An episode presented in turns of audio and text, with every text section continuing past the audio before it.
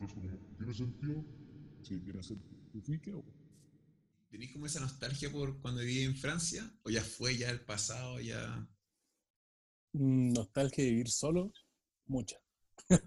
Sí. Eh, nostalgia de Francia, yo creo que, no sé si de Francia en general, porque igual no soy mucho de, de volver como al pasado y decir como, oh, me encantaba tal época. Como que siento que igual las épocas viven en su espacio temporal y están ahí por algo, ¿cachai? Y ahora hay que buscar otra época, o sea, siento que si quisiera volver a hacer lo mismo que ya hice, sería como que no lo hice bien o como que quisiese cambiar algo. Entonces como una especie como de, como si tuviese una culpa, no sé, siento que Mm. si bien uno tiene que ser súper consciente de su pasado en general, de todas sus acciones, eh, como que uno no puede vivir como para intentar cambiar el pasado, porque es algo que aún es imposible. Entonces, no sé, no, Yo me dejaba de cambiarlo, sino que como recordarlo y dejarlo tal cual eh, está. No, no en el sentido de arrepentido, sino que, oh, ¿cómo, eh, el- cómo, cómo habrá sido eso? Oh, qué bonito que fue eso. Como, yo no sé qué tanto, ah, yo igual no sé si le dedico mucho tiempo a recordar mi infancia. Como hoy día puse una canción y, me, y la canción me llevó a una época de mi vida donde dije, ah, verdad, uh, chuta, Ah, cuando tenía 10 años, entonces imagínate, han pasado 20 años. Dije, wow, cómo ha, wow, ha pasado tiempo. Me acuerdo de esa época y dije, ¿cómo juega la memoria? O sea, que son como cajones cerrados que si tú los abres puedes encontrar la información, pero están cerrados en la memoria. Es muy extraño. sí, extraño. De hecho, eso es súper especial igual, como el hecho de la memoria. Y, y los recuerdos también, pues, pero igual es verdad, o sea, lo, a mí me pasa mucho que desde chicos siempre he tenido como un buen olfato, ¿cachai? Entonces yo tengo muchos recuerdos asociados a olores. Entonces, por ejemplo, el otro día cuando llovió, la primera vez que llovió en Santiago, que llovió brígido, así brígido, eh, me acuerdo que me asomé por la ventana y sentí como ese típico olor a tierra mojada. Y fue como, volver al pasado brígido, así como cuando vivía en Quilicura, así, porque mi vecina regaba siempre el- el- la tierra, porque no había pasto. pero- o sea, crecía a veces, pero tenía más pasto que, más tierra que pasto. ¿Ya? Entonces me acuerdo que siempre salía y estaba ese olor como a tierra mojada, así, Sí. como oh, Sí. brígido. Sí, pero, eh, que, que, cacha, no sabía eso de ti, cáchate que, que yo también, yo siento que mi mejor sentido es el olfato. Le tengo, siento que tengo muy buen olfato y supone que el olfato fue el último sentido en desarrollarse eh, en el feto en la creación nuestra, al parecer, y es también como al parecer lo más cercano que hay al cerebro, puede ser los ojos también, en verdad. Pero mm, el olfato también, y me pasó, cuando llovió, me acuerdo que también hice la misma cosa, pero en la noche, salí en la noche, y yo no sé si tengo tanta tierra acá, pero sí podía sentir el... Yo le escribo piedra mojada, lo escribo yo. Tú le Ya, tierra, es lo mismo, le estamos poniendo palabras a, a- a un... Pero es que rico así como te hace viajar y, y dije, wow, qué, qué rica esta sensación de, de, de nada, de, de simplemente lluvia. Ya no, no sé, que ya, ya no Sí, hay como como de pureza. así. Igual es cuático porque el olfato es como el recuerdo que más tiempos uno puede mantener. Como que en general eh, tus recuerdos auditivos o de memorias como que son súper selectivos. Pero el olfato en general dura como 10 años, ¿cachai? O sea, tú puedes volver 10 años atrás a través del olfato. Es como el más potente en, en regresión, por decirlo. me, me empezó a pasar que anoche estaba recordando algo y no estaba seguro, me di cuenta que ese no era un recuerdo mío, sino que alguien, había contado, alguien me había contado esa historia y yo la estaba confundiendo como mía, ¿cachai? Entonces dije, Oh, brígido. dije chucha, y eso es lo sensible de la memoria que, que uno tampoco puede confiar 100% en la memoria de uno porque también lo estar recordando de manera equivocada. Bueno, eso pasó igual con, eh, con Freud, po, o sea, igual a Freud igual lo, pese a que hizo el psicoanálisis y todo, que, bueno, aparte de todas las otras cosas que hizo, igual genio en su época y en su dominio, aún así eh, sus terapias no eran 100% efectivas, de hecho tenían un porcentaje súper bajo de efectividad para sanar a través de la hipnosis. Entonces pasaba que de repente los pacientes creían que tenían algo, que le había pasado algo y como que nunca les pasó, solamente que a través de todo esto le hacía como, como que se lo construía en su memoria, ¿cachai? Como que Manipulación. no... ¿Ah? Un poco de manipulación ahí, en, en esa Sí, claro. claro, algo así. O al final no, mm, como que tampoco era sanado, pero ah, pasaba esto, esto de que, pero no sé si lo hacía con un, con afán de manipular, ¿cachai? Mm. Como que quizá entre tanto buscar, tú mismo te creáis algo que, o lo tergiversáis, no sé. Es igual súper potente. Justamente estaba hablando harto de eso con, con- con distintas personas, que era eh, a veces recordar traumas, y es qué tan cierto estoy de que eso sucedió o no. Y, y- y cuál es la solución, pensaba yo. Era, era ¿qué- de ¿e- ¿es bueno engañar la mente para creer algo positivo o para aliviarse? Siendo una mentira, quizás. ¿Es, ¿Es bueno eso o es malo, pensé tú? Yo creo que depende. En, el, en tu capacidad como tu madurez mental, se me imagina, porque al menos como psicológicamente el carácter se va formando a través del tiempo. Y en general uno cuando ya es más grande, a partir de cierta edad que tiene responsabilidades, etcétera, eh, post adolescencia, como que uno ya tiene como un carácter formado, al final siendo el carácter como tu forma de enfrentar al mundo, casi que mecanismos de defensa y eso. Entonces, eh, hace poco leía un, un libro respecto a eso, como de autodisciplina, porque hay que cambiar cosas igual siempre, ¿Ya? eh, que decía que al final había que hacer un proceso en algún punto de la vida que si bien uno enfrenta todos tus problemas, va creando esta coraza que sería como el carácter o, u otras cosas, y tu personalidad también, luego después tenés que volver a tu origen inicial, así como entender cuáles son tus formas de defenderte y después volver a como tu ser como más puro, así como a tu ser cuando eras como más niño, ahora eres como más inocente, cuando, porque de repente uno cree que quiere algo, pero en verdad te cuestionáis y decís, ¿en verdad yo quiero esto o es como la sociedad o mi vida me ha hecho querer esto? Entonces como que al final igual saber esa diferencia igual es súper peludo, o sea, como, según yo iba como a la sabiduría, así como, ¿Y qué te has dado cuenta tú que realmente te gustaba o realmente no te gustaba? Co- Como, como- ¿Qué cosas te diste cuenta que, que era un gusto tuyo? eh, no lo sé. Ah, A mí me pasó una o sea, fiesta. hay, hay, hay, hay muchas cosas, pero como en concreto, igual siento que aún no puedo llegar a decir como, sabéis que esto es algo fundamental de mi ser. Eh, igual, al menos yo estoy en una etapa de, de como descubrimiento interno, como yendo esta ida de vuelta, ¿cachai? Y al menos lo que sí he hecho es identificar harto eh, mi personalidad, mi carácter, mi mecanismo de defensa, mi forma de actuar, ¿cachai? Ver cuando creo que está bien, cuando creo que está mal, e intentar cambiar eso. O sobre todo ser consciente, o sea, de repente pasa algo puntual y es típico lo que pasa que a ti eso te enoja. Como que en general la gente no enoja, pero siempre hay una cosa que a ti te molesta más que a otro. Entonces después tú dices, ya, pero ¿por qué te molesta? Pero poder verlo en el momento, ¿cachai? Cosa de poder actuar de una mejor forma. ¿o? Sí, hay, hay que justamente ser menos impulsivo, dar un paso atrás. Y, o sea, me pasó que me acordé que tuve un accidente en bici y era la oportunidad para enojarme con una persona, la oportunidad pa- para hacer toda la violencia o, y tirar toda mi ira y justamente reaccioné de manera distinta porque, porque estaba vivo, porque no, había, estaba, no podía creer que estaba vivo y, no le había pasado nada a mi bici, no podía creer. Entonces tenía muchas cosas por alegrarme y cosas para enojarme, pero ¿por qué, por qué decidir enojarme? ¿Por, ¿Por qué tomar esa ruta que solo me va a empeorar a mí? Y eso, según yo, es como esa introspección que uno hace, decir, cómo es mi carácter, todo lo que de- te describías. Claro. ¿cómo te- y tú- y- pero, no sé, yo igual, ¿tú, ¿tú sientes la misma esencia que cuando eras niño? Es- Ese mismo Esteban de allá adentro. Por momentos, sí, como que son flashes en verdad, pero también es iluso, ¿cierto?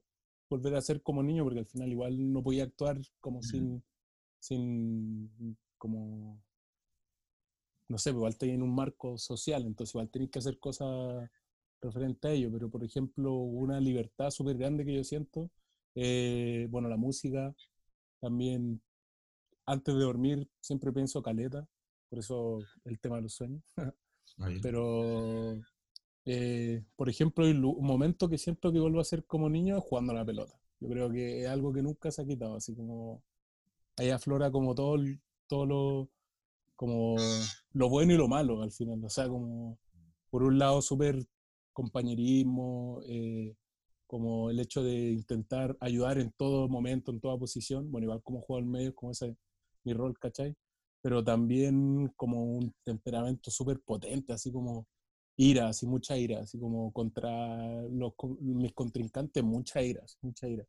Pero lo ido cambiando caleta, o sea, al principio, te digo al principio, desde el colegio hasta la U y aún así, ahora en los partidos, siempre me enojo en general, como que siempre, siempre me enojo y como que hay, hay ciertos conflictos. Pero antes me pasaba que cuando chico salía del partido y estaba enojadísimo, así. Siempre terminaba enojado y era como casi que quería ir a pelear, ¿cachai? Como con el otro jugador, el otro equipo. Entonces, ahora, ¿qué es lo que me pasa? Si bien me enojo en el partido y lo uso como a mi favor, ¿cachai? De hecho, cuando me enojo juego mucho mejor. Pero cuando... Después cuando termino el partido, ya lo olvido. Como que igual para mí ha sido súper, súper... eh, ¿Cómo se dice? Alivianador. Ah, súper... Como... He logrado soltar eso porque no me gustaba quedar enojado, porque al final era como que te peleabas en el partido y terminabas y salías y te puteabas después del partido. Entonces, después dices como, pero si es solo fútbol, entonces como que no debería hacer eso, ¿cachai? El cuarto tiempo debería ser chela, mm, Claro, ¿cachai? y, reírse con los cabros, así. Ah, yo Exacto. me, acuerdo, me acuerdo cuando. Eh, yo no soy mucho de fútbol, juego la pichanga, pero me gusta ir a ver, como a, a mi amigo jugar, ¿cachai? Y me acuerdo cuando en el campeonato se- se- se- salimos segundo, ¿no? Ah, sí. Pero yo no ¿Tú- estaba ese, yo no estaba, bueno. Oh, No, de hecho, yo llegué el lunes después de ese fin de semana. Ah, Yo estaba en Francia, pues, hecho, no estaba Yo llegué, justo después, weón. Y fue lo el- perdí, weón. es- pero eso es muy divertido. ganado. Eso para mí es muy divertido, como ver los amigos jugar. Puta, lo encuentro genial. ¿Y hace cuánto no jugáis fútbol? Una pichanga, digamos. Uf, uf. Mucho tiempo, mucho tiempo. O sea, no sé cuándo habrá sido la última vez que jugué a la pelota. Yo creo que. No sé, ni siquiera me acuerdo. Pero quizás fue antes de las vacaciones, así. Sí, no sé. Oh. Ahí, bueno, el año pasado estuvimos caleta de fútbol jugando en la liga con mis amigos y ahí estuvo, estuvo entretenido. po. El último partido competitivo fue un cuarto de final. Lo perdimos 2-1, sí. Ni cagando pensando que iba a ser el último partido. Claro, no, ni cagando. Ese fue el último partido como por liga, ¿cachai? Oye, vol- volvamos a, lo que comentaste un poco como lo, lo de los sueños. ¿Qué onda? Me habéis comentado que quería hablar del mundo onírico. ¿Qué es esa bola? Puta. O sea, haciendo relación, primero, quizás antes pasar los sueños con lo que hablábamos antes de la memoria. ¿Ya? Eh, y el pasado, el presente, el futuro, o sea, igual es como una volada mía y, y cero base científica ni nada, ni filosófica ni nada. Pero yo siempre me- un día me hice la pregunta, ¿por qué hay gente que puede recordar más el pasado que otra? Porque hay gente que dice, bueno, yo me acuerdo mucho de... Te cuenta, siempre hay, hay una persona que te cuenta historias así como lujo de detalle de cuando tenías siete años. Y tú decís, como teníamos siete años, ¿cómo te acordáis? O siempre se acuerda como casi que la polera que llevaba puesta, ¿cachai? Y yo pensaba como, ¿por qué, ¿por qué nos recordamos de eso? O sea, casi que la memoria, si bien es parte de la conciencia y del subconsciente, como cómo accedemos a ella. O sea, es un proceso biológico, es un proceso espiritual, proceso físico. Entonces, yo me preguntaba, ¿y si, y si tener, o sea, y si ver un recuerdo, eh, en vez de tener como recuerdo almacenado, es tu capacidad como de viajar al pasado en ese instante? Como, no sé, ¿qué pensáis tú, por ejemplo? No, o sea, un viaje físico no hay. Creo que el cuerpo físico se mantiene en esta línea eh, lineal, en esta línea de tiempo, pero sí creo que la mente sí puede viajar. Claro. Entonces, en ese caso, lo que yo pienso, a lo mejor, eh, si yo me recuerdo de algo, en verdad no es que esté recordando algo que tengo guardado, sino que estoy viajando a ese mismo instante, pero con mi mente, ¿cachai? Exacto. Entonces, eso no sé, vos, ¿será posible? ¿No será posible? No sé, vos, pero sería interesante. Esa- y yo realmente creo que es imaginación. Yo creo que es imaginación. igual que el sueño, igual que todo, pero, y, y también pasa, si es que tú y yo estamos, o sea, si uno está solo está y veis que detrás de un árbol sale un alien y se esconde, si es que, te lo si es que realmente estuvo ahí, o si te lo imaginaste, es lo mismo, no hay, no hay ninguna diferencia. No hay- es- es- eso es lo que creo yo. Es real. Ah. Por- porque, o sea, no hay una diferencia, no, no, no cambia nada para mí, ¿cachai? Eh, y creo que por, eso, por eso creo, y al mismo tiempo, si tú recuerdas algo, n- no lo estáis recordando como sucedió, eso es imposible. Es como lo recuerdas nomás. Es, es, ah, y volvemos a no tomarse tan en serio la opinión de uno. Uno también tiene que desconfiar de uno también, ¿cachai? Todo el rato. La humildad es súper potente e importante. No, pues, algunos teorizaban que, mm, que el tiempo es pasado, presente y futuro al mismo tiempo. Claro. Y... Pero estas son como percepciones de la vida o percepciones del tiempo que, según yo, no se sienten en, en estados naturales, sino que en estados alterados. Eh, esto lo de la glándula pineal o Sí, Brigio. o sea, como al parecer, al encontrarte en esos estados, eh, te das cuenta que, que- que el tiempo no es lineal. ¿no? O sea, y también eh, cómo se puede eh, dilatar, en el sentido de cómo lo estáis- depende de cómo lo estás pasando. Y, y- cada noche, ah, lo, lo que, lo- el mundo lírico, cada noche nos adentramos en un mundo eh, donde el tiempo no existe, donde se puede viajar, donde puede ser quien- lo, que, lo que quieras. O sea, es como no hay todo el rato. De hecho, sí, pues, o sea, yo me acuerdo que cuando estaba como en primero medio, eh, me interesaron como, no sabía qué onda los sueños. Dije, ¿a qué onda los sueños? Como que, ¿por qué soñamos? ¿Qué, qué, qué- qué realmente pasa? O sea, porque me pasaba que tenía sueños de repente y me recordaba mucho y era como, oye, qué cuático el sueño, etcétera. Y empecé a trabajar en ello, y estuve como todo primero medio, bueno, todo, eh, escribiendo bastante seguido mis sueños. O sea, me despertaba y decía, oye, ya soñé tal weá, y lo escribía en un cuadernito. Bien. O si no lo escribía, me despertaba y mientras me iba al colegio, eh, me iba recordando, intentaba recordarme el máximo detalle posible para poder como... Porque había visto en internet que así como que ten- soñaba y más. Exacto. Entonces al final, después de un año, fue bacán porque como que al principio igual partí, lo dejé, después volví, porque no había ni un resultado, pero después ya cuando ya llevaba como 8 o 9 meses, eh, se empezó a ver, se empezó a notar cuático que soñaba mucho más, onda, tenía varios sueños en la noche, podía hilar sueños enormes, onda, historia eterna y como que despertáis y es como, oh, brígido. Y te acordáis de una cantidad de detalles que tú decís como, como que lo pasáis bien, así a veces recordáis y decía como, oh, weón, lo pasé la zorra en, en este sueño, o sea, fue muy bacán. O de repente decíais como, oh, cuático, morí, ¿cachai? Exacto. Y era como, weón, ¿Y sueños hay tenido? Sí, también, también. Es igual son brígidos, pero he intentado como hacerlo, bueno, siempre en general intento, hago meditaciones antes de dormir y todo para poder obtener, llegar a la iluminación del sueño lúcido, pero de repente pocas veces me sale tal cual como te dicen serlo.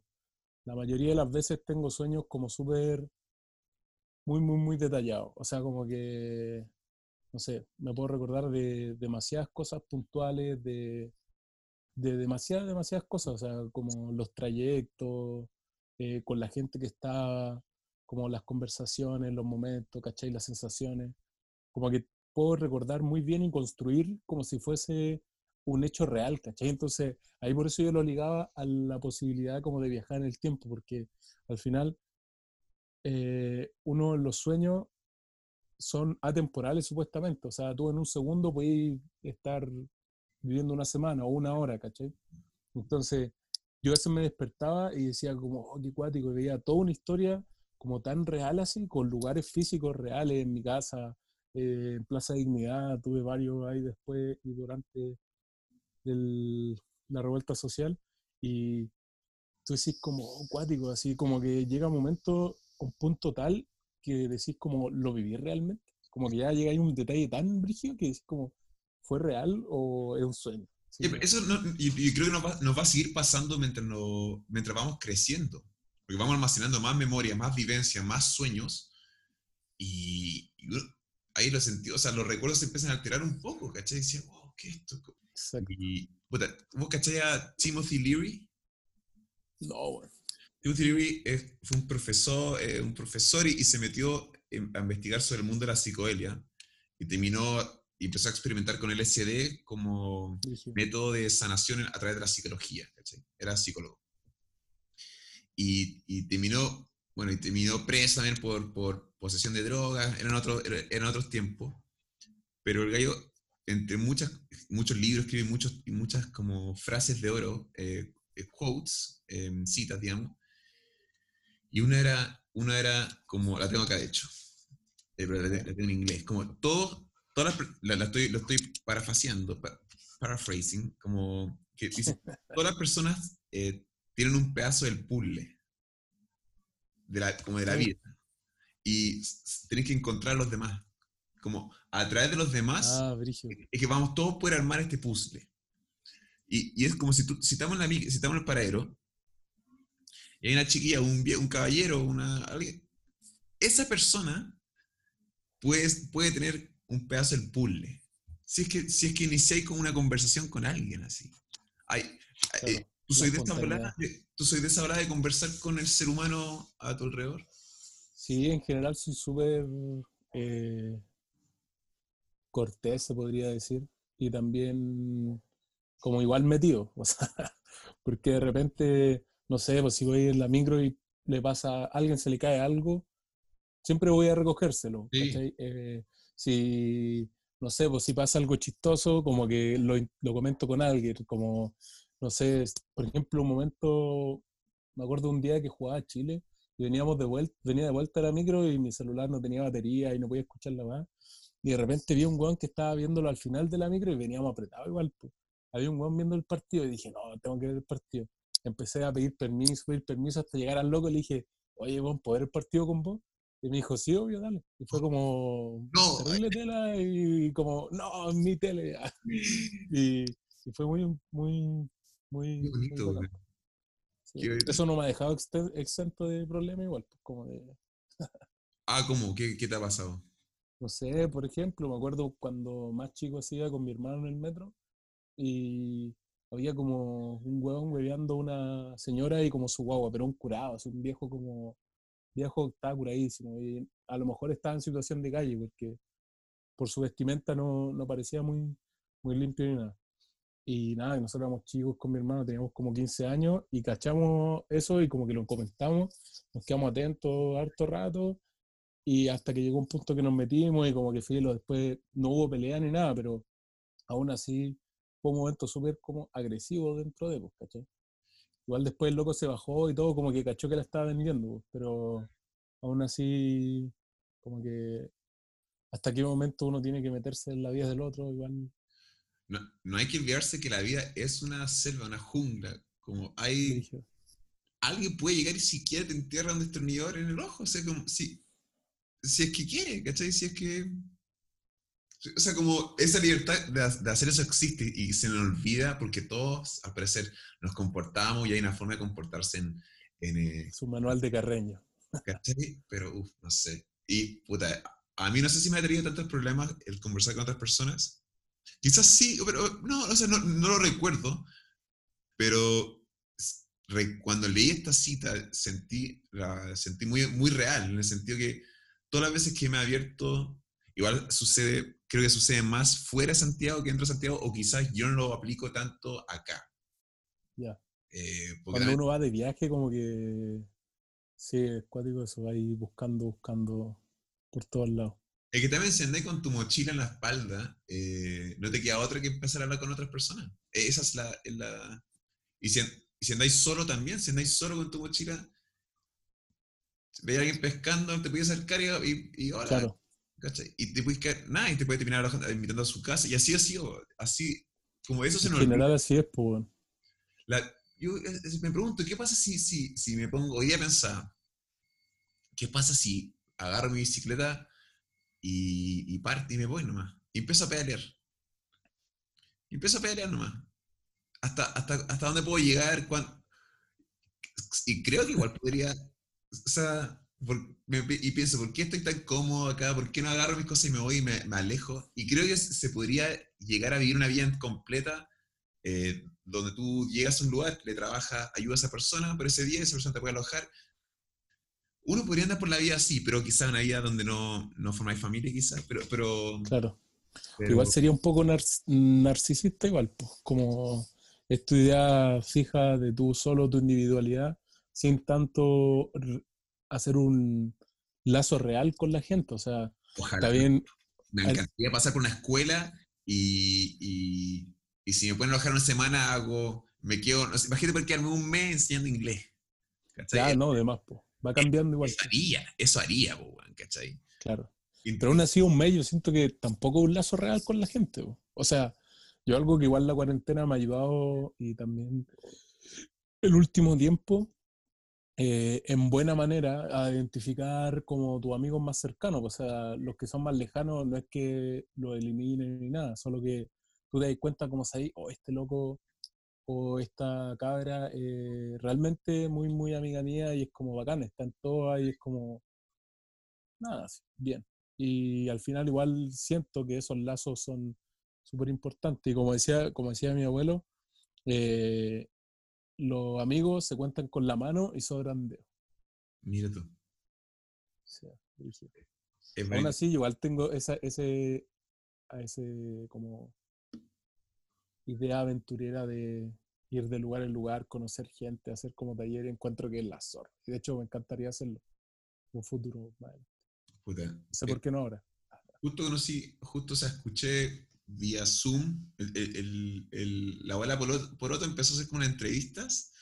eh, a- la primera entrevista que hizo, se la hizo a dos chiquillas que andan en bicicleta por el sur y llegan a, a un pueblo, a una escuela y, y in- in- intercambian, hacen trueques de, ellos hacen como cuentacuentos Ya. y a cambio de poder alojar en el lugar Buenísimo. y, y lo han hecho muchos años y, y lo encontré increíble.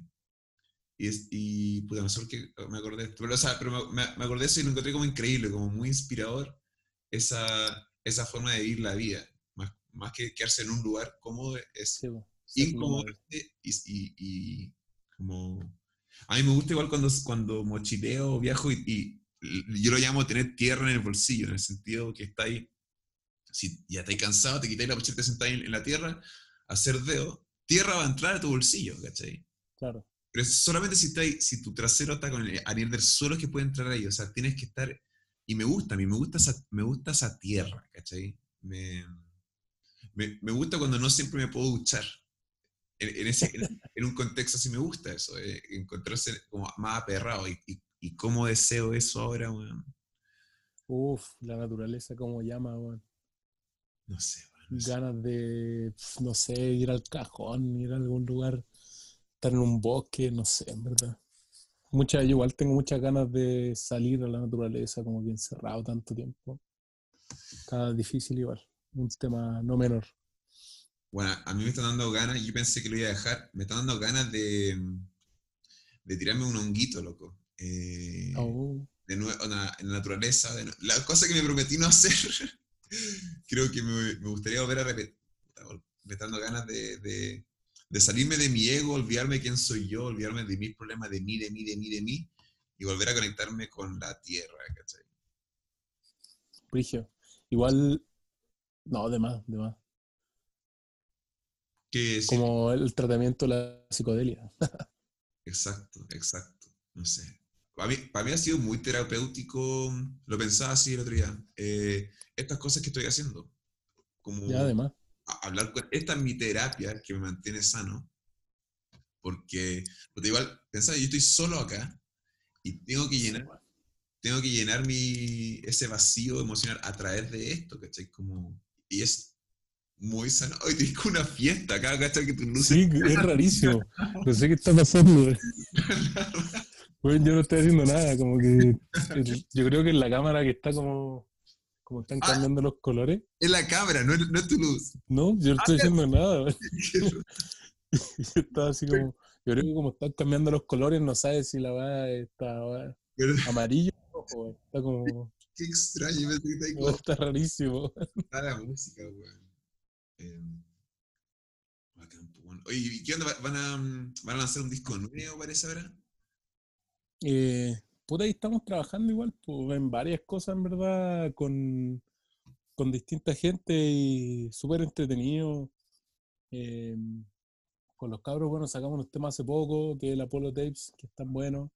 Sobre todo desde mi perspectiva y desde mi parte, ha habido harto aprendizaje, mucho aprendizaje, porque he estado mucho más metido en el tema de la producción, la mezcla, de la masterización y etcétera. Entonces, nada, muy, muy, muy, muy pegado por el bichito de, de producir temas, de eh, hacer beats y cosas así, pero sobre todo entender la interfaz, entender, o sea, estoy viendo tutoriales, ¿cachai? Seguido, eh, aplicando nuevos, nuevos, nuevos programas, etcétera, etcétera. Pienso comprarme algún un teclado MIDI en un futuro, Es importante. en un futuro no tan lejano. O sea, este año sí o sí termino un teclado MIDI. ¿Cachai? Y, y nada, en verdad tengo varias, varias ideas y proyectos que me gustaría que me gustaría hacer. Así que muy, muy bacana. Así viendo un curso, curso en internet de cómo grabar mejor las vocales y todo. Así ahí. bacán. Está bacán. todo ahí. O sea, uno igual puede elegir. Yo, yo creo que está hoy, hoy en día, y bueno, y antes también, en verdad, creo yo. Era, o sea, ¿has visto Good Will Hunting? No sé cómo se dice en español. Esa película. No, Con. lo anotar. Puta. Ah, ya. En, en- una parte, dos personas discuten eh, sobre, sobre historia. Y uno, un, un- chico pobre que tiene acceso a, acceso a la biblioteca nacional, y otro es como un chico universitario. Y la discusión es, el chico de la biblioteca sabe mucho más que este chico universitario. Le dijo como, tú estás gastando tantos miles de dólares al año en tu educación, y yo con 25 centavos al mes tengo acceso a todos los libros, ¿cachai? Y, y- y la razón que, tengo, que quiero hacer ahora es, por ejemplo, uno igual puede estudiar producción musical y está completamente bien y va, te van a enseñar cosas increíbles, todo lo, va a ser increíble, pero también está la posibilidad de este acceso a esta biblioteca mundial que, que es Internet y están personas que estudiaron la carrera y están después plasmando después de clases eh, su- sus conocimientos y compartiendo. Y, y ya hoy día ya, ya no- creo que no hay ex- excusa a menos que no tenga acceso a Internet para no aprender algo nuevo, ¿cachai? Claro, es cierto. Es cierto, igual yo creo que hay una pequeña, como una pequeña y gran diferencia al mismo tiempo. El hecho de estudiarlo, producción musical, eh, siento que nunca lo hubiera estudiado, aunque tuviera otras vidas, no, o sea, a lo mejor en otras vidas, uno que sabe, pero En una- que, porque ah, en la universidad no, no lo estudiaría, porque siento, siento que eh, lo que hago, al menos en, la música y producción, siento, para mí es hobby, ¿cachai? No es como algo Mm. que quiera como dedicar mi vida, como ganar plata con esa banda ni nada. Entonces cuando tú haces producción musical se imagina que de alguna forma tenés que vivir, pues, ¿cachai? Yo no quiero depender de vivir de producción musical, o sea, me gustaría eh, mucho más porque me siento libre, me siento cómodo, disfruto, ¿cachai? Ahora último siento como que volviendo a niño, ¿cachai? Como como lo que hablábamos antes, como que, oh, aprendí esto nuevo, aplicando, escuchando mil veces el mismo sonido, ver cómo va variando, entender más también desde una perspectiva, también desde la ingeniería, como cómo es el sonido, cómo es la onda, o sea, de repente ahora, ahora último sobre todo, ya tantas veces que he visto cosas y como cuando veis la imagen del sonido, que son estas barritas, las sinusoidales, etcétera, como que yo sé, eh, de repente escucho un sonido y digo como, oh, acuático, este está como súper fuerte como que te lo imagináis y decís como, ah, debe tener una punta que satura. Entonces, tú solamente escuchando visualizas la música de otra forma. Entonces, como que ha sido un proceso súper bacán. Y siento que la magia como, o la creatividad que voy a encontrar, eh, al menos desde mi perspectiva o conociéndome también como soy, si es que tuviera que trabajar, como dedicarme mi vida a trabajar en producción musical, no lo disfrutaría tanto como lo estoy disfrutando ahora. Pese a que no es, eh, o sea, estoy muy abajo del nivel de, de quien estudia producción musical, porque tienen un conocimiento mucho, mucho más amplio de muchas cosas más. Entonces, pero al menos se disfruta. El talento tienes, eh, son, o sea, talento tienes ganas, tienes un hobby, un, un outlet, Sí. forma como de... Sí, totalmente. ¿Y a, y a qué te dedicáis tú entonces? Porque eso, me dijiste que eso no te dedicarías, eso que sería un hobby. ¿A, a qué te dedicáis tú? ¿Y a qué te O gustaría sea, dedicar? desde la, desde la faceta laboral, bueno, como terminando ingeniería y eso, trabajando metido en el tema del auto eléctrico, em, para ver si es que intentar dar un granito de arena desde una perspectiva ingenieril. O sea, yo cuando entré a la universidad y cuando postulé a, la U, igual estaba, tenía varias dudas respecto a, a qué estudiar, como todo el mundo. Y a mí siempre me ha tirado mucho como el tema, como el tema social, eh, de diferentes formas. O sea, en un momento pensaba estudiar sociología o como decía antropología, igual sería brigio. Como que me encantaba esa área por el conocimiento personal y, y como entender realmente cómo funciona el ser humano en masa, ¿cachai? Ahora, por otro lado, tenía que mis capacidades como cognitivas, por decir así, o al menos a nivel de nota, siempre estuvieron ligadas a lo que es la física, la matemática y todo lo científico. Entonces, tam- me- también me gusta Caleta, como entender el mundo a través de la, de la ciencia. Entonces, igual cuando tomé la decisión igual de, de estudiar ingeniería, fue como, mira, según como he visto, según lo que he visto, según de dónde vengo, la única opción que tengo para hacer un cambio lo más inmediatamente posible, como a corto plazo y en un sector reducido, es a través de la ingeniería porque llegáis a un nivel de poder o de nivel de toma de decisiones en la sociedad que igual es, es impactante en lo concreto, o sea, desde lo eh, filosófico, sociológico, antropológico, puede hacer un impacto tanto o más grande, pero es mucho más a largo plazo y quizás no es para los tuyos, es como para la humanidad. Entonces igual eh, yo pensaba eso, pero por el otro lado tenía que, yo necesito y quería ayudar a mi, a mi, bueno, vale, ayudar a mi, a mi entorno, pues, ¿cachai? A mi, a mi núcleo familiar, a mi familia, al sector de donde vengo, etcétera. Entonces siento que en el corto plazo la ingeniería suplía esta solución. Es por esto que eh, siempre me he ligado a temas de sustentabilidad, eh, reducción de, de, contaminantes. Por eso también sale la opción de los vehículos eléctricos, ¿cachai? O sea, eso viene hace varios años más, como siete, siete años yo creo. Con unos amigos en la U empezamos a buscar como a ver qué podíamos hacer, etcétera, hacer un proyecto aquí allá. Después cuando me fui a Francia, también estaba la, la opción, encontré cosas relativas a auto eléctrico. Después cuando volví estuve todo el año pasado trabajando, hice mi tesis en eso y entretenido, o sea, entretenido porque de partida ahora está, estaba antes del 18 de septiembre, estaba como en boca de todas las empresas y todo el mundo como, oh, la electromovilidad, los vehículos eléctricos, el auto del futuro, etcétera. Entonces, súper reconfortante saber que estás en ese, en ese punto como surfeando la ola, ¿cachai? De la innovación, por decir así, pero por otro lado, compatibilizando con una idea personal e ideológica que viene como definida de mucho antes. Entonces, como ese match es una porción grande de autorrealización. Eso de antes que comentáis, ¿qué cosas sí hay antes que te, que te venía preparando para eso? O sea, de partida, bueno, en la universidad, metido en política universitaria, eh, también entendiendo dónde están los privilegios, los privilegios que uno tiene, los privilegios que tiene ahora y que no tenía antes, y los privilegios que va a tener, como también volver a esas raíces. Eh, bueno, conectado siempre con la naturaleza, siempre viajando. Sí. Eh, cuando participábamos en el colegio y después en la U, en una ONG que hacía visitas y talleres para el pueblo mapuche en una comunidad en Puerto Saavedra, eh, del lago Woody.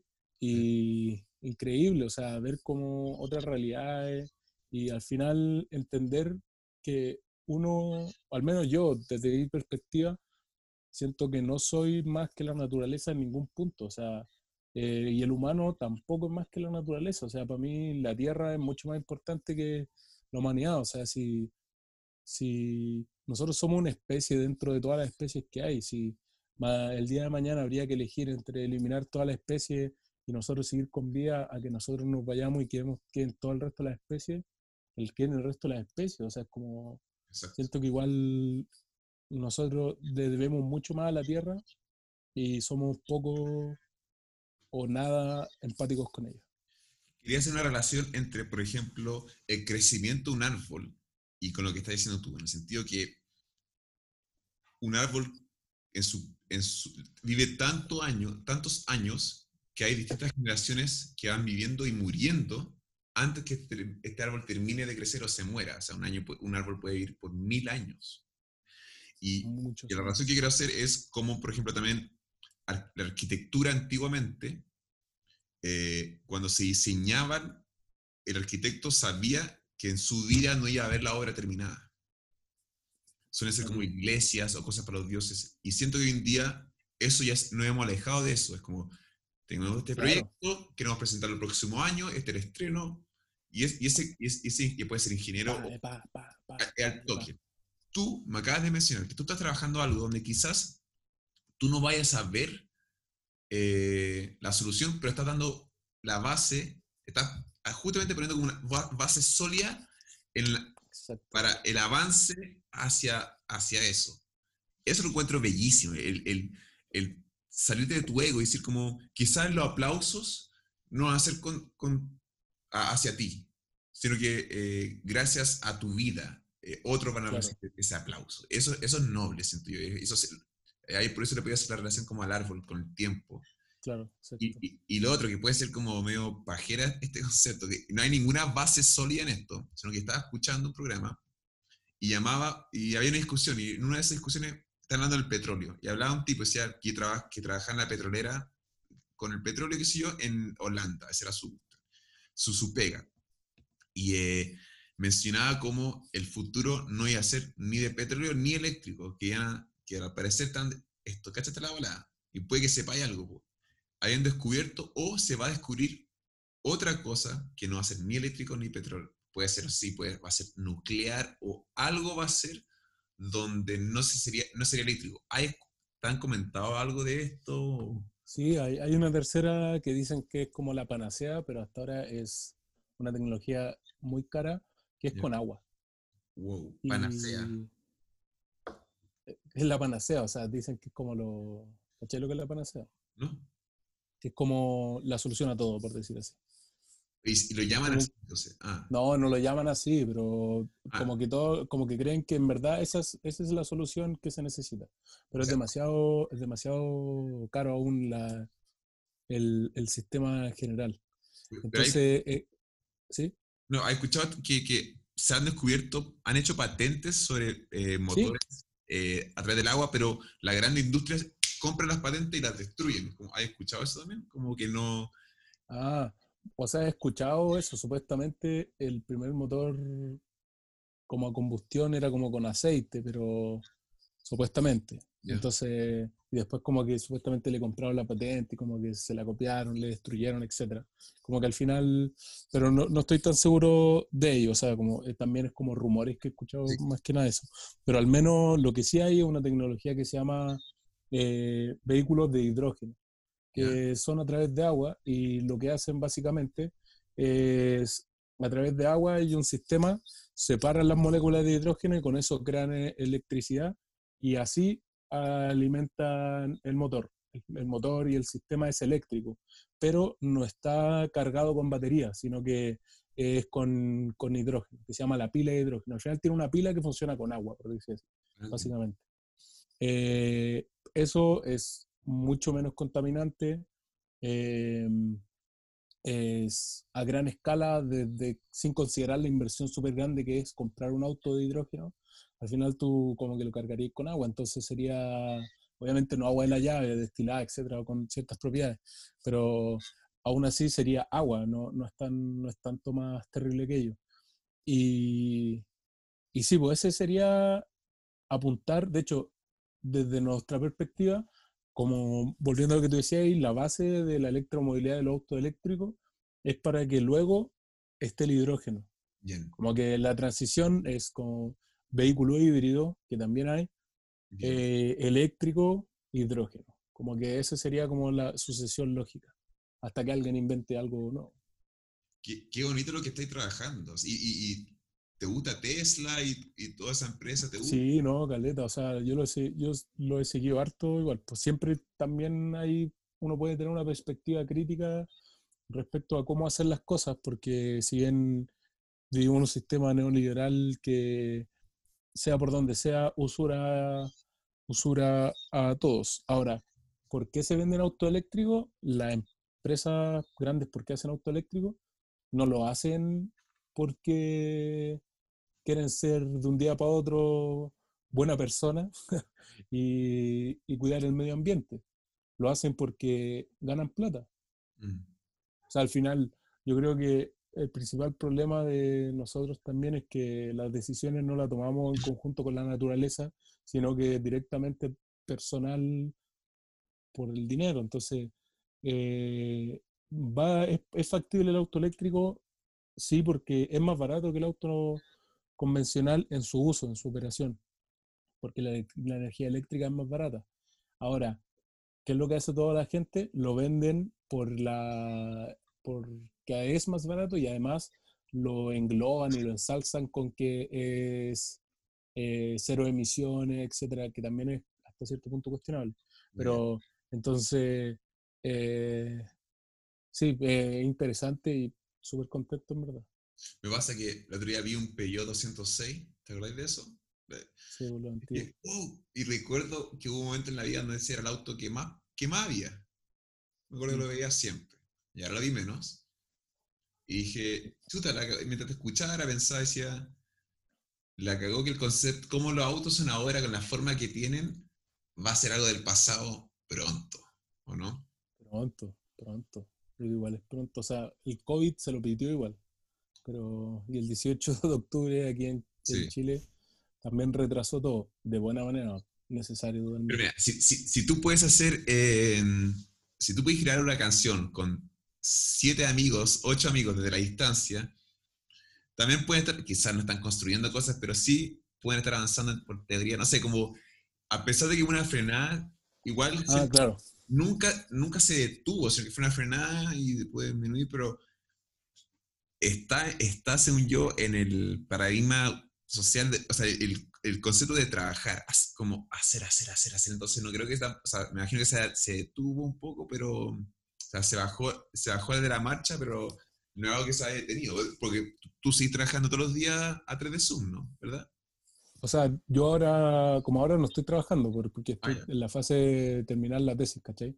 Ok. Como que mi contrato finalizó y ahora que estoy terminando la tesis tengo que, al titularme y todo, ahí volvería, ¿cachai? Me gusta, entiendo. Entonces, pero aún así siempre ligado, pues, si mi, mi tesis va, está directamente ligado con ello.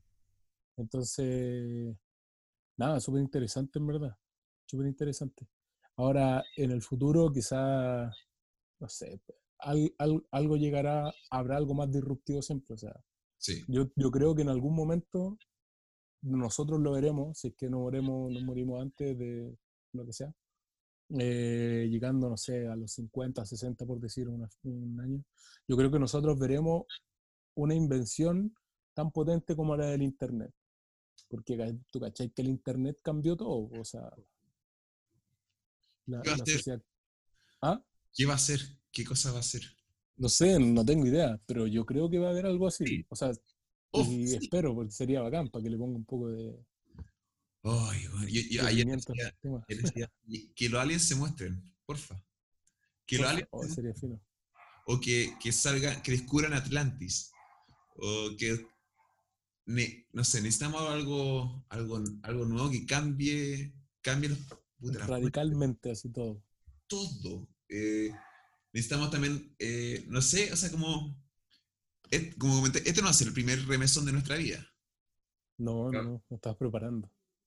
Fue así, Estamos a ¿no? mitad de año nomás. El 2020 viene con todos los cheats. Bueno, yo siempre pensé que el 2020 iba a ser el mejor. Yo, yo, yo lo decía hace varios años, el 2020 es mi año, bueno, ese año cumplo 30, bueno, ese digo, igual, igual lo estoy pensando, como me, me estoy, me- por ejemplo, ahora me enteré que puede que sea, yo no, yo, yo no veo noticias hace mucho, pero justo me, llam- me llamó un amigo eh, que trabaja para el gobierno y me dice, oye, van a liberar, puede, dijo, puede que no sea 100% verdad, pero va- va- van a avisar que puede que hagan una cuestión que se llama como hibernación, que tengan... Ah, eso es brígido, sí. semana. Yo también lo vi. Y, ah, la cago como la base corre, pues bueno, y dije, ya, puede que sea verdad. Y pensé, ya, si pasa eso, que son 10 semanas, igual, igual salí al supermercado y compré, y me abastecí completamente. Y solo por si acaso. Y dije, ya, si es que sucede eso, yo me voy a preocupar de, de hacer un podcast todos los días, no, hacer 14, ¿cachai? O si puedo hacer Buenísimo. dos en el día, como volverme loco, como, pero loco, estar al borde de la locura en un, en una, en un proyecto para, para, para que pa- pasen esas dos semanas y como sacarle jugo a esa, mm, Claro. como, esta típica frase, puta, no sé, no sé cómo funciona en español, pero si la vida te da limones, así limonada. Claro, obvio. Ya, eso. Zapatero a tus zapatos, obvio. Ah, ¿cómo en español? Zap- Zapatero a tus zapatos. Ah, ya, mira tú. Está bien. Ay, ¿qué- ¿Quiénes son los que hacen esas frases? Una, una que me gusta, la que me gusta es como, eh, a palo, ca- casa herrero, cuchara a palo. Ah, sí, es me verdad, es verdad. Sí, Es verdad, igual. Es brutal eso, es brutal. La cagó, la cagó así como, no sé, me encanta esa, wea, me encanta. Como la, sí. Sí, Brigio. Eh, Oye, eh, caché que me acordé de, de algo que hice hace caleta de tiempo con respecto a algo que hablamos ha- hace un rato, que era de eh, conocer a las otras personas X en el mundo, así como en la micro o en el metro. ¿Sí? Me acordé de, de que una vez tenía, a la U teníamos un ramo que yo creo que de los ramos que más me gustó, que se llamaba Todo es poesía menos la poesía, que es de un loco que hace un análisis de la obra de Nicanor Parra. ¿Ya? Y a mí me encanta Nicanor Parra, soy fan, fanboy de Nicanor Parra. He leído harto de sus libros y siempre, de hecho, cuando viajo, cuando voy de mochileo, etcétera, siempre me llevo un, un libro que se llama Poemas y Antipoemas. Ah. Y son los mismos poemas, pero me encanta leerlos y lo paso muy bien. Si queréis leer uno, mi favorito se llama Solo de piano. Solo de piano. Solo de piano. Es medio, medio raro, intrínseco, pero no sé, me gusta, siempre me gusta. Y la cosa es que teníamos que hacer un trabajo final. po. Y como que, bueno, tú cachai que siempre he escrito poesía y, y rap, etcétera, o ideas. Y decía, ya, me gustaría hacer algo como interesante y como que algo que me encanta de Parra, que trabaja en su, en su obra y en, en su vida, es como cambiar la, fra- la frase del eh, pienso, luego existo. Él decía que si bien es, bueno, ha sido súper precursora en todo, él, lo que él creía que en la actualidad es hago, luego existo. Entonces como que ya no bastaba pensar, sino hacer cosas. Bien. Entonces, en base a eso, él, dentro de todo lo a dónde apuntaba con su poesía, apuntaba a no hacer una poesía bonita, pomposa, sino a hacer una poesía como eh, una poesía que llegase a la gente con lenguajes cotidianos y todo, y como no necesario que rimara, pero que fuese como especial. Entonces dije, ya, mira, seguí, voy a pescar lo- lo- este libro, este mismo libro, Poema Antipoema, y a cualquier gente en la micro voy a llegar y le voy a decir, oye, mira, lee este poema, ¿qué pensáis? Y llegué y hacía eso, pues, entonces llegaba y ponte había un viejito, así me acuerdo, llegué y le dije como, oye, eh, mira, estoy haciendo un trabajo para la U, etcétera, eh, te va a pasar un poema y, y que lo leáis, son cortitos y, y me decís lo que pensáis. Me dice, pero me decía, era viejito igual, me decía, ¿cómo? Me decía, yo nunca leo poesía, me decía, yo no sé nada.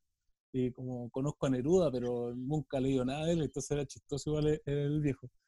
Y me acuerdo que le pasó un poema, no me acuerdo cuál sí, y lo leyó, y era un poema de cinco o seis líneas, ¿Ya? y lo leyó, y como que se quedó callado, y me miró y me dijo, ¿sabes qué? No entendí nada, pero me gustó Bien.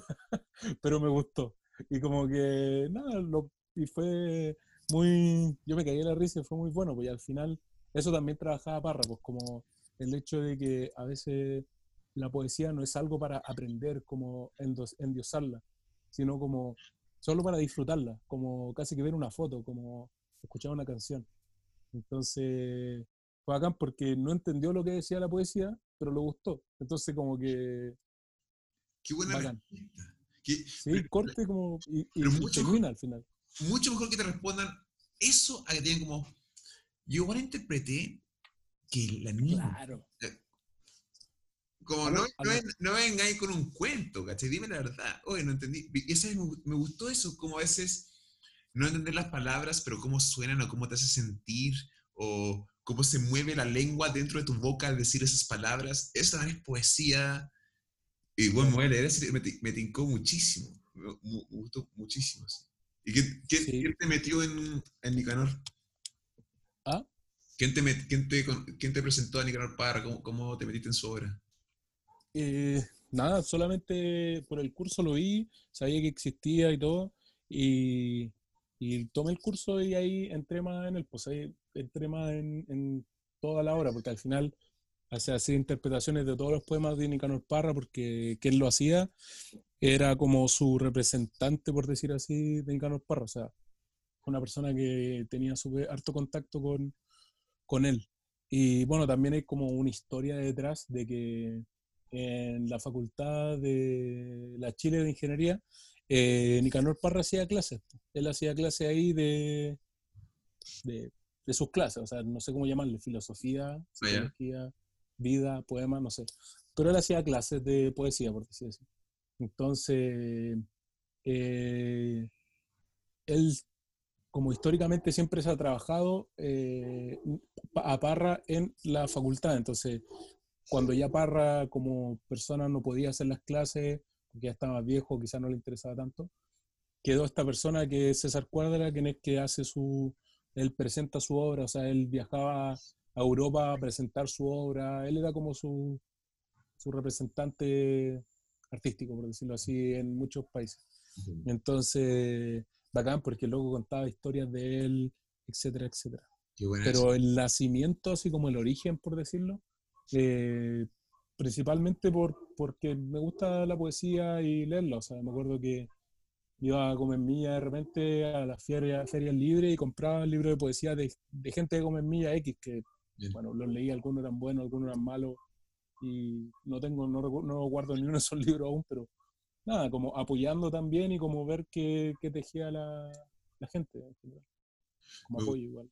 Me gustó el hago lo existo. Me, me- me recordó uno que escuché hace poco que era critica creando.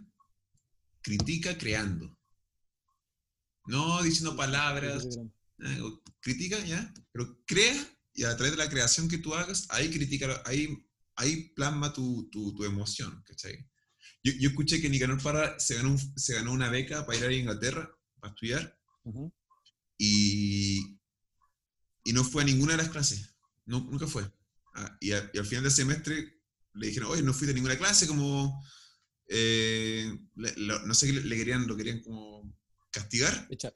Y, y el gallo presen- le entregó la, la primera obra traducida de, de una obra de Shakespeare. No sé si era Hamlet o... Y él, él había sido la primera persona en traducirlo al español. O sea, no era la primera persona en traducirlo, pero la tradujo y, y quedó esa traducción. po. Esa traducción creo que es la actual. Como Ah, que quedó tan buena que la que quedó. Porque al final lo que también contaba esta historia, lo que se dedicó dentro de ir a algunas clases y a otras no iba a ninguna, Ah, era, él iba como a, a los lugares así como recónditos, así como a las casi que tabernas, ¿cachai? Como bares de mala muerte, podríamos llamar así, o pasaba en el Bella, por decirlo así. En el. Bella conociendo gente, como entendiendo cómo hablan, los modismos de las personas, eh, cómo pensaban, cómo pensaba como la sociedad de la sociedad. pues, Entonces, por eso después cuando hace la interpretación de la obra, como que puede llegar a traducciones en la español mucho mejor porque entendió los modismos, ¿cachai? Entendió cómo qué es lo que vivía la gente, etc. Y, y Pero- las palabras que usaban ahí, Shakespeare usaba como 4.000 palabras, no sé, era un número impresionante ni- de palabras distintas, sin ¿En repetir. serio? Sí, como yo, yo entiendo muy bien inglés y, el, y también es un inglés más antiguo, también difícil de, de entender, no me imagino lo que es traducir. Sí, todo el rato, o sea, poder sacarle la idea, aparte que tampoco era como que es Juanito Pérez, Pérez pues Shakespeare, pues, entonces como que igual la media volada. ¿Qué onda como, como un ser humano puede nacer en este planeta y a través de, de- de la lectura y de plasmar las emociones y compartirlas, puedes llegar a, a- a trabajar como profesor, o sea, como a, o a cambiar el mundo? El hecho que tú y yo estemos hablando de Nicanor Parra y alguien que, que, que otro ciento cuánto, 104, weón? O- Sí, no me acuerdo, 103, 104 por ahí, Imagínate, y, y es un, mito de año.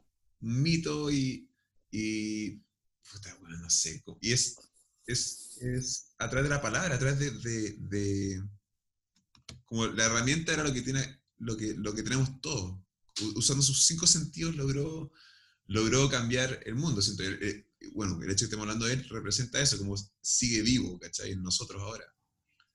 Totalmente. No sé, ¿tú tenías esa volada tuya como de, de ser recordado después de morirte o, o no? No necesariamente. No. La verdad es que por ahora no. Siento que quiero hacer cosas en vida y rescatar cosas y como rescatar cosas que se están perdiendo y dejarla ahí, ¿cachai? Pero que se acuerden de mí, de Esteban Candia en el, en el futuro, como que no, no me es tan relevante. ¿Cachai? Todo como el que siento que tú tienes lo- lo- todos los conocimientos, eh, tienes muchos conocimientos que yo tengo, pero tienes los términos y la cuestión perfecta. Claro. Puta, el es vivir en el ámbito de la ciencia, pues. A mí me pasó, me estaba dando cuenta que, que yo nunca, nunca estudié en el colegio, pero sí empecé a estudiar después cuando ya nadie me obligaba a hacerlo, por ganas propias. Y pa- me pasa que converso con mi hermano sobre algo que yo estoy descubriendo nuevo y mi hermano dijo, ah, sí, eso lo estudié para la PSU, entonces como que sabía todo lo que, mucho más que yo. Oye, te lo había enseñado hace poco, ¿cachai? Claro. Rígido. Sí, igual es, es raro el conocimiento. Es eh, importante, pero raro porque al final uno aprende mucho más cuando quiere aprender. Mm, exacto. Porque Bueno, obligado es como, Imagínate llegar a cuestionar eh, el sistema de educación que existe, ¿cachai? Imagínate. sí, sí, es difícil. Es difícil. O sea, yo creo que el sistema, el cambio del sistema educacional no parte ni por los alumnos, ni por la ni por los profesores, sino por un tema de infraestructura, de repartición de plata, de, de planes, de objetivos que quieren llegar a hacer. Mm, Es cuático eso porque al final, eh, o sea, yo, mi, mi, dos, mi papá y mi mamá son profes, eh, mi polola es profe también, entonces siempre he vivido en, el, en ese ambiente educacional. A mí me encanta hacer, también hago clases particulares. Ah, ya. Me pueden llamar al número que está apareciendo en pantalla.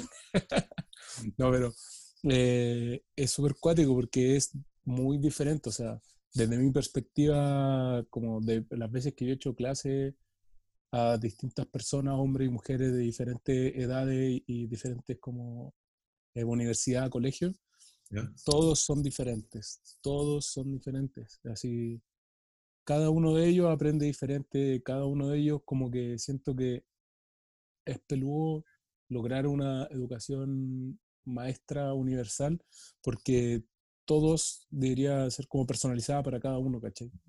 Entonces por eso se da que los colegios con menor cantidad de alumnos por sala tienen un mejor rendimiento. Como solamente de partida eso, solamente eso, porque es más personalizado hacia, la, hacia cada individuo. Entonces, nada, es cuático. Cuático el, el tema de la educación.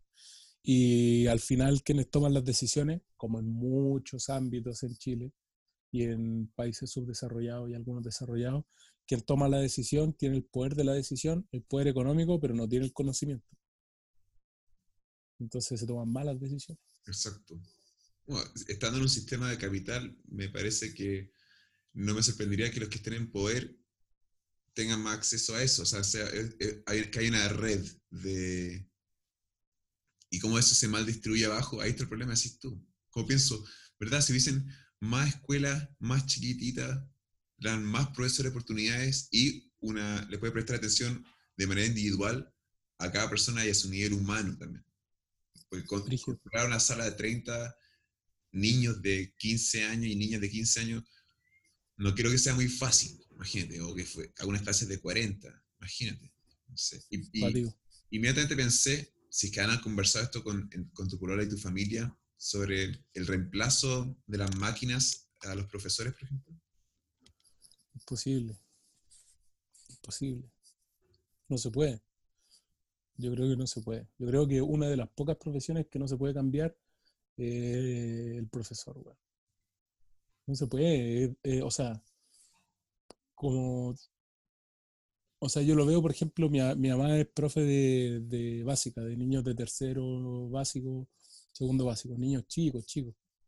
Y yo la veo ahí haciendo clases con enseñándole ya, mira, saca dos porotitos de esa casilla, ponlo en la casilla de al lado. ¿Cuántos porotitos tenía? Así a través de la pantalla, ¿cachai? Y aún así se demora, no sé, una clase se demora en algo que en vivo y en directo se demoraría 20 minutos, ¿cachai? Y, y, con y logra que, no sé, el 30% entienda. Lo tiene que volver a repetir, tiene que volver a repetir. Entonces, súper cuático porque, bueno, ha sido he visto una cantidad de cosas que me han enojado mucho de parte de los apoderados y de los dueños de colegios en, ahora mismo, en este tiempo, porque le exigen mucho y sobre todo hay hasta memes, ¿cachai? De como, no, los profes son aquí, los profes son allá. Loco, así yo he visto a mi vieja y a mi viejo y a la Sara también eh, como sufrir por el hecho de la pantalla, o sea, como como no poder verlos, ¿cachai? No poder eh, entablar una conversación con ellos, eh, planificar, planificar toda- todas las clases, em, no sé, bueno, todos los PowerPoint, todo que salga bien, ¿cachai?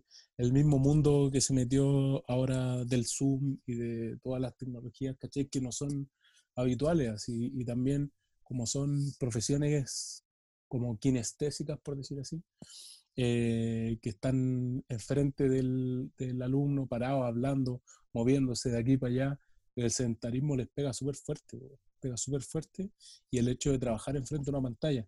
Yo estoy acostumbrado porque cuando yo trabajaba estoy las 8 o 9 horas que dura la jornada laboral, estoy las 8 o 9 horas enfrente de una pantalla Sí. del computador. Entonces, Excel, Word, etcétera, etcétera, todo el día frente a una pantalla y, y mi educación ha sido así, en ingeniería en general estáis mucho tiempo frente a la pantalla. Entonces, no me es tan terrible. Pero las primeras semanas, el primer mes, los tres profes y profesoras eh, con dolores de, de cabeza, dolor de ojo, eh, así brigio, porque todo el día frente al computador y es súper desgastante. Cuático. Chucha. Y bueno, y, y, pf, no sé, hay apoderados muy saco wea, weón, diciendo como cada- apoder- yo, he escuchado apoderados decir, no, tienen que bajarle los sueldos a los profes porque trabajan menos. O exigiendo que trabajen exactamente la misma cantidad de horas que si fuese en aula normal. Como si fuese fácil, como si fuese igual, ¿cachai? Onda, imbécil hay en todas partes, po, no, no, no hay que ser Lo poco, lo poco que se valora al final, pues. No, que- pendejos de mierda se convierten en papás de mierda, ¿cachai? Si es que no cambiáis, si no, no generáis la empatía, no sé. po. Eh, Sí. ¿quién- No, la, la mamá de un amigo, por ejemplo, que su mamá también es profe, pero es profe de, de parvularia, pues, ¿cachai? De niños de 2, 3 años, ¿cachai? Bueno, y tiene que hacer Zoom y me dice, y me contaba mi amigo que su Zoom era como ya niños, ahora tienen que poner el triangulito dentro del agua del triangulito. ¿Cachai? Este juego que es como allá? enchufarla, como haciendo una clase de Zoom con un niño de 2, 3 años, ¿cachai? Es como, ¿qué? Puta, y que no quiero faltar el respeto a nadie, no mi intención es ofender a nadie, pero si tienes una guagua de 2, 3 o 4 o 5 años, eh, ¿por qué no están los- las personas que, los apoderados, ha- haciendo esas actividades con ese, esa criatura? Ahí está, po. Ese es parte del problema también. po. Son Adicto. brígidos que pantallas- mane- manejan las celulares, bueno, así brígido. O sea, Me acuerdo que un primo chico cuando tenía, no sé, weón, como dos, tres años, le weón tomaba el celular de la mamá y sabía llegar a YouTube, ¿cachai? bueno, Y en brígido, pues, así como, por ejemplo, mi abuela va a llegar a YouTube, le cuesta caleta igual, pues. O sea, le costaba antes de que le enseñáramos. Pero bueno, el niño con dos años y medio, pescaba el celular, lo desbloqueaba, abría el menú, abría YouTube y seleccionaba videos muy rígidos. A nosotros nos va a pasar cuando tengamos los hologramas. claro, A, B, y el pendejo así.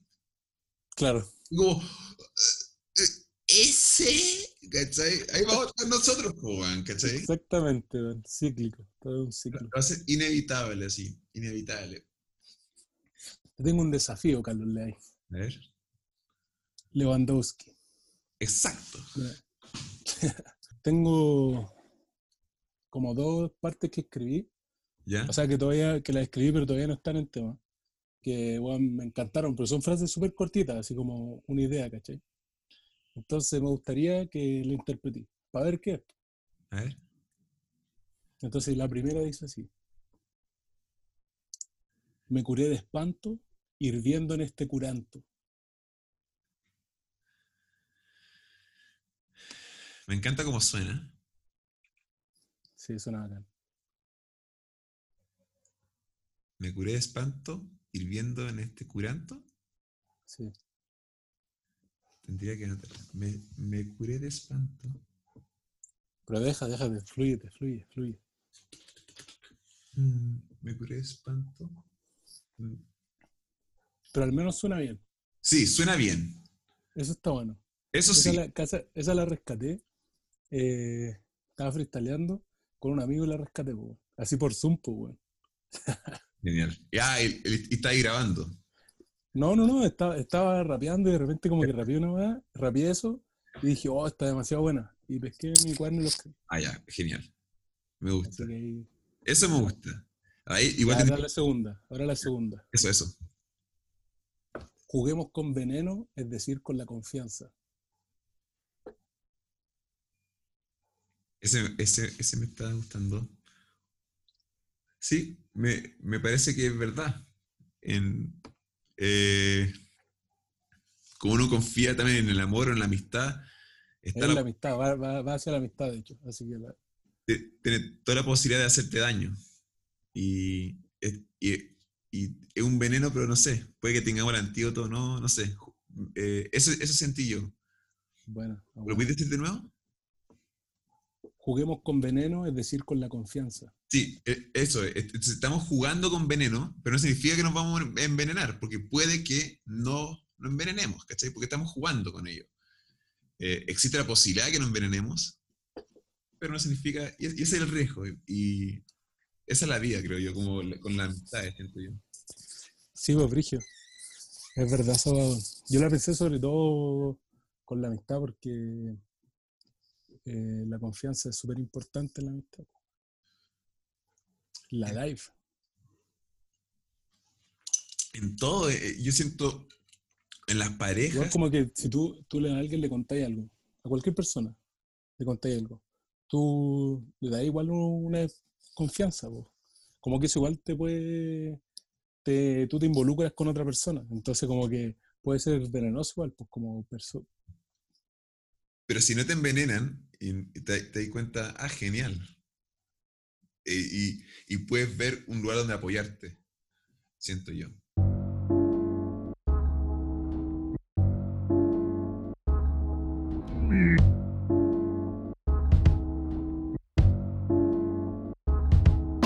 Hacer una flor con un papel para reciclar su poder. De aprender y no depender de la tinta y el ser. Hablan del Edén, llegan a Yemen y sus misiles también. Quieren combustible fósil para abastecer. La cuenta de quién, piénsalo bien antes de responder. La tuya, la mía y la del. La tuya y la mía y la del. ¿Cuál es la diferencia entre perseverancia y paciencia? Entre dicción y elocuencia. En la misión, la experiencia. La culpa la tiene la ciencia. O los que mueven la fe. Déjame ver, deja leer para despojarme del ser. La culpa la tiene la prensa o quienes ven la TV. Déjame ver, deja leer para despojarme del ser.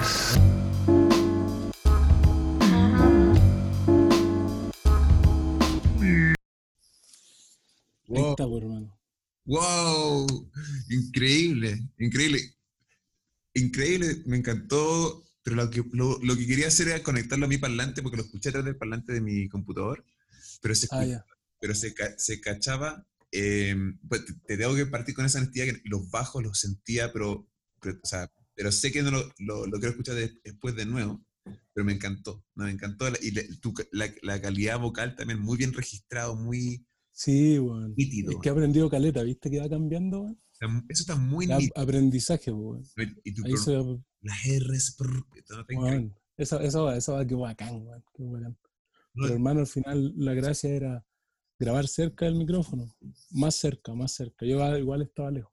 Así grabáis cerca y no gritáis, pues. Mm. grabáis con voz fuerte, pero no, no como cuando estáis rapeando en vivo, ¿cachai? En cambio, si te ponía más fuerte, rapeáis más fuerte, pero cerca le hay como ese como, no sé, como, como intimidad o confianza a la canción, ¿cachai? Como, Pero tenéis que lograr que los otros músicos eh, graben bajo la misma técnica, quizás con el mismo micrófono, para mantener ese mismo, ese mismo crisp. sí, sí, po, exactamente.